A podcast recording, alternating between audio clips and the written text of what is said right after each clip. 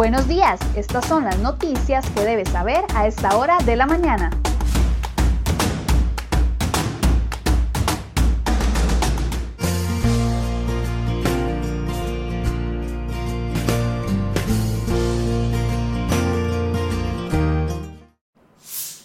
Viernes 4 de diciembre, muy buenos días. Llegamos ya al final de esta semana. Muchas gracias por mantenerse informado con CR Hoy Noticias. Vamos de inmediato a ver las noticias que hemos preparado para el día de hoy.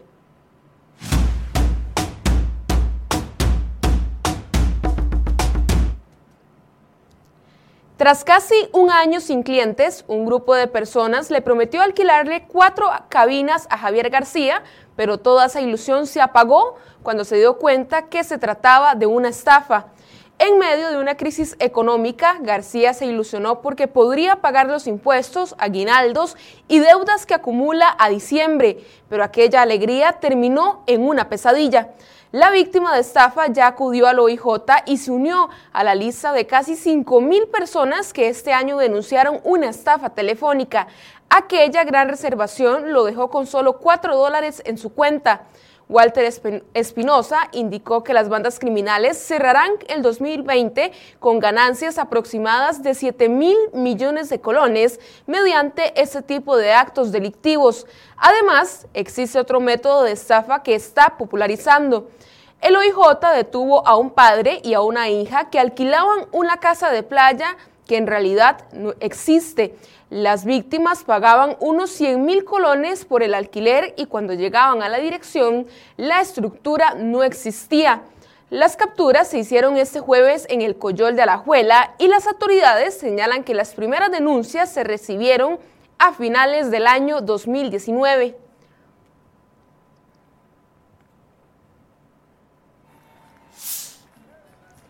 La municipalidad de San José dio luz verde a las tradicionales corridas de toros sin haber considerado que los heridos que resulten de este evento también tendrían que ser atendidos en hospitales del país. Esto preocupa a las autoridades de la Caja Costarricense de Seguro Social por la alta ocupación de los hospitales debido a la pandemia. A pocos días de que se inicie el evento, el doctor Donald Corella, jefe de emergencias del Hospital Calderón Guardia, asegura que las corridas, corridas podrían impactar la atención de pacientes graves en cuidados intensivos. Según Corella, en el escenario del COVID-19, toda cama y todo recurso suma y añadió que ellos quisieran que se evitara que la gente llegue a los hospitales por esta razón. Por su parte, Leonardo Araya, organizador de estos eventos, dijo de forma exaltada que no tienen por qué tomar en cuenta a los hospitales, pues asegura que a los toreros improvisados los cubre un seguro privado.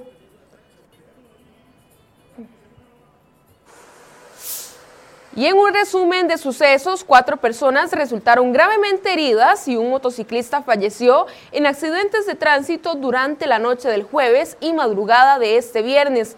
En La Palma de Puerto Jiménez de Golfito, un hombre de 61 años fue atropellado por un vehículo y sufrió una lesión grave en su cabeza, mientras que en la garita de Alajuela, un choque entre dos vehículos mantuvo a un hombre prensado entre las latas. Además, las acciones del megaoperativo ejecutado por la Fuerza Pública dejó como saldo 16 personas detenidas con orden de captura, 13 personas en fragancia y 24 detenidos por encontrarse de manera irregular en el país. Adicionalmente, los oficiales incautaron un vehículo con denuncia de robo recuperado en Atillo, en San José. La Corte Suprema de Justicia despidió a un agente del OIJ de apellidos Luna Garrillo, quien es sospechoso de haber sustraído 13 millones de colones de un carro implicado en narcotráfico. El sospechoso fue despedido por haber causado un perjuicio contra la imagen del aparato judicial y este jueves se registraron 18 nuevas muertes por COVID-19 para un total de 1.757 fallecimientos y además se reportaron 1.165 contagios nuevos. La caja trabaja en una campaña para ayudar a las personas que perdieron a un familiar durante la pandemia bajo la consigna Mi primer Navidad sin ti.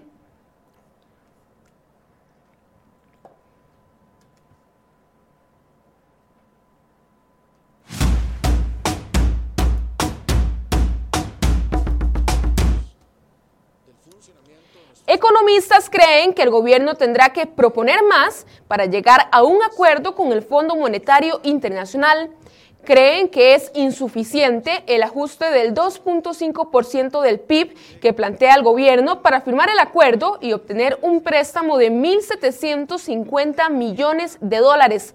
Para varios economistas, los números del gobierno se quedan cortos ante el enorme tamaño del problema de las finanzas públicas que ascienden a necesidades de más del 8% del PIB con endeudamiento que llegará al 80% del PIB el próximo año. Detrás de esos 1.750 millones de dólares vendría un sello de garantía de sostenibilidad fiscal con el cual el país podría acceder a nuevas fuentes de financiamiento internacional. El Ejecutivo propone una reducción del gasto de un 1% y para complementar su meta le apostará a la reducción de exoneraciones e impuestos.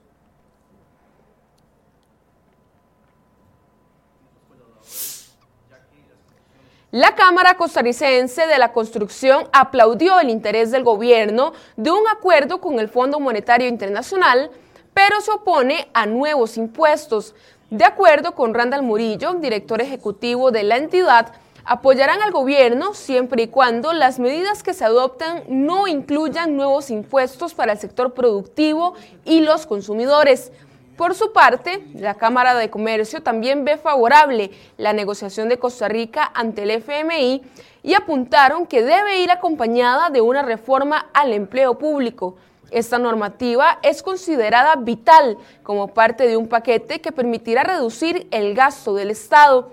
También reaccionaron algunos sindicatos. La posición más extrema la reflejó la ANEP, que se opone rotundamente a una negociación con el ente internacional.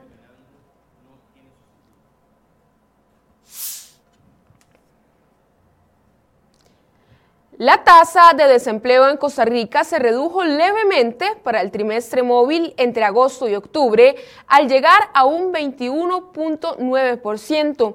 Comparado con el dato anterior representa una leve mejora, aunque si se compara con el año anterior la cifra es más elevada. Para el mismo periodo del año pasado, la tasa de desempleo era del 12.2%. Esto significa que para el cierre de octubre, un total de 526 mil personas se encontraban sin empleo, lo que representa 228 mil personas más comparado con el mismo trimestre móvil del año anterior.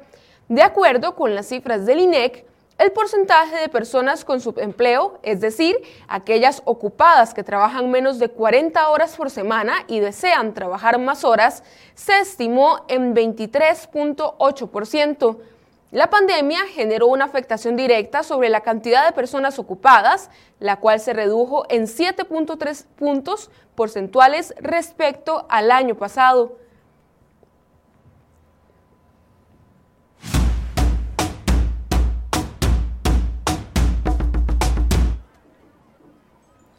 Este jueves, 43 diputados aprobaron en su trámite de primer debate el proyecto de ley de ahorro para la campaña política de 2022 que reduciría en 36 mil millones de colones el gasto en este tema.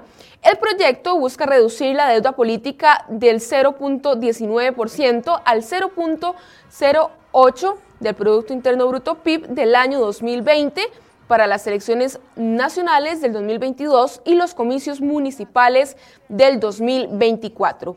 También 38 diputados aprobaron el protocolo de adhesión de Costa Rica a la Organización para la Cooperación y Desarrollo Económicos OCDE. La aprobación del proyecto se dio luego del visto bueno de los legisladores a una moción que establece que la futura representación diplomática del país ante este organismo en París, Francia, estará en manos de cómics. La diputada liberacionista Franji Nicolás pidió al Poder Ejecutivo que convoque en las sesiones extraordinarias tres proyectos de ley para eliminar privilegios y reducir el gasto público. Según la diputada, disminuirían costos de mantenimiento y el pago de horas extras a altos jerarcas del sector público. Además, Un proyecto de ley plantea tres medidas para ayudar a los transportistas de servicios especiales cuya actividad se ha visto golpeada por la crisis económica ocasionada por el COVID-19.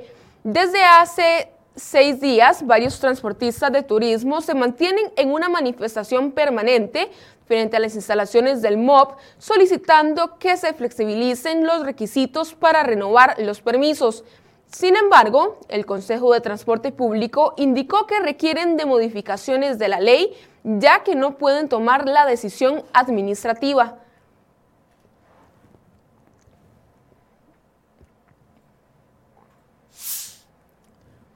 En julio de 2016, cuando ni siquiera se había inaugurado la ampliación del tramo Cañas-Liberia, la carretera sufría inundaciones y emposamientos de agua.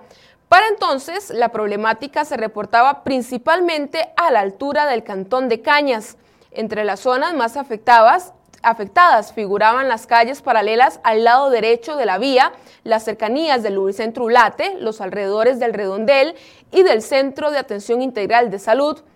En ese momento, ante críticas comunales y cantonales, la cúpula del MOB alegó que los temas de, agua, de aguas pluviales recaerían sobre los municipios de los cantones impactados por el proyecto. En septiembre de 2016, tras nuevas inundaciones, la gerencia de la obra a cargo del CONAVI aseguró que se presentaron algunas situaciones en la vía y por ello se hicieron algunos trabajos para mejorar los drenajes. Cuatro años después, este problema se mantiene en un limbo ante los ojos de quienes viven en ese lugar y transitan por esas vías.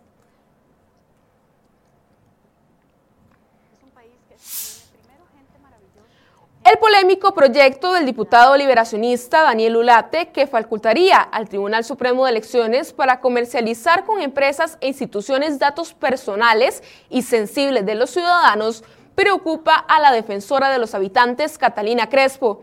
También a la fracción legislativa del PAC, que defiende y justifica la creación de la UPAD, pero se pronunció en contra de la iniciativa. ¿Cuáles son los riesgos de este proyecto de ley? Hoy en Enfoques, dos expertos en Derecho Informático analizarán este tema a partir de las 8 de la mañana. Juan José Acuña Ramírez, funcionario de la gerencia financiera de la Caja, confirmó este jueves que la institución hizo un pago por adelantado de 1.3 millones de dólares por la cuestionada compra de mascarillas. Así lo aseguró en una audiencia en la Comisión de Control de Ingreso y Gasto Público, que investiga a la Caja por la adjudicación a MR Comunicaciones Políticas para la compra de 12 millones de respiradores KN95. Además, la Defensoría de los Habitantes pidió información a la ARECEP sobre un millonario cobro que el AIA pretende hacer a una vecina de Moravia. CROI.com publicó este 2 de diciembre que una abonada pasó de pagar 11 mil colones en promedio por consumo de agua a más de un millón de colones por mes de servicio. La Contraloría General de la República informó que la fuerza pública tarda en promedio 38 minutos en llegar al sitio de las emergencias que son reportadas a través del sistema 911. Arias dijo que estos resultados se mantienen cuando se hace el análisis a nivel de delegaciones. Según añadió, existen diferencias de hasta 48 minutos entre la delegación con el mayor tiempo y la de menor tiempo.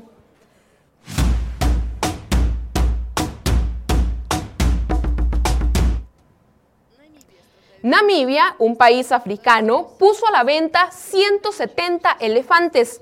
El gobierno de esta nación se ha visto obligado a llevar a cabo semejante oferta debido al excesivo número de estos animales con los que cuenta esta nación. Hasta el próximo 29 de enero, cualquier interesado podrá hacerse con alguno de los 170 ejemplares. Eso sí, la venta está sujeta al, cumplimiento de ciertas normas, como que los elefantes serán vendidos por grupos familiares y el comprador se hace cargo del costo de captura y traslado. No es la primera vez que Namibia, urgida por la sequía, hace una venta similar. El pasado mes de octubre ponía también a la venta 100 búfalos salvajes y en 2019 ofertó otros mil animales, entre ellos jirafas, elefantes y gacelas. Según el Ministerio de Medio Ambiente, el objetivo es limitar las pérdidas de animales y obtener con ello cerca de un millón de euros para la conservación de las especies.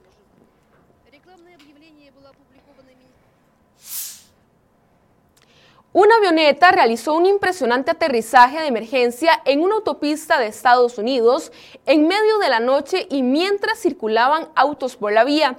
Las imágenes publicadas en redes sociales por el Departamento de Transporte de Minnesota muestran cómo el piloto logró tocar la carretera y siguió recorriendo el trayecto al lado de, los vehículos que circulaban por allí. La avioneta aparentemente sufrió una falla en el motor, según dijeron en Facebook las autoridades del condado de Ramsey. También publicaron imágenes del choque entre la pequeña aeronave y una camioneta. Sin embargo, ninguna persona resultó herida en el accidente ocurrido el pasado miércoles en la noche en una importante autopista.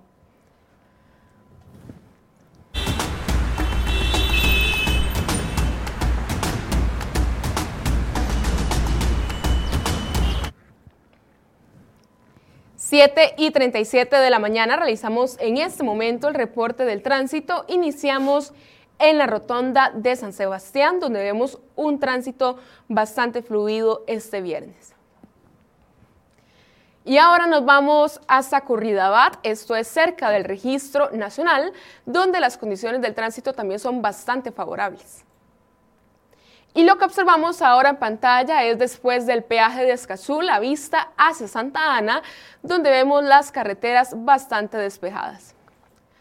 Finalizamos este recorrido en el sector de Taras, la vista hacia Ochomogo, donde aquí sí vemos un poquito más de presa, pero nada importante hasta el momento.